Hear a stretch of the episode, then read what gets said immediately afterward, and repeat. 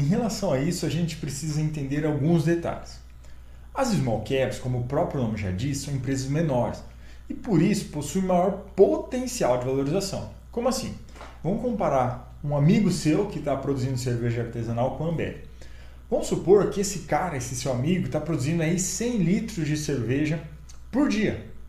E a Ambev produz 100 milhões de litros de cerveja por dia.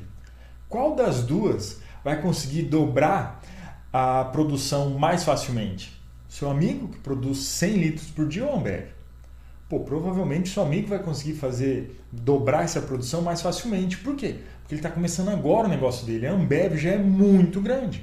E é por isso que as small caps têm maior potencial de valorização, porque elas ainda têm um caminho mais longo a percorrer. Mas não quer dizer que a gente só deve investir em small caps. Para isso a gente precisa responder outra pergunta. Qual das duas empresas, a do seu amigo cerveja artesanal ou a Ambev, tem maior probabilidade de falir? E aí que vem a diferença. A Ambev tem menor potencial de valorização, porém ela dificilmente irá falir. E é por isso que a gente deve mesclar, ter as, as duas modalidades de empresas na nossa carteira. As small caps, para quê? Para a gente estar exposto à maior valorização dos ativos, mas também devemos ter as large caps, para quê? Para trazer segurança para a nossa carteira, para os nossos investimentos. Então, se você quer investir melhor tiver qualquer dúvida, é só me mandar uma mensagem.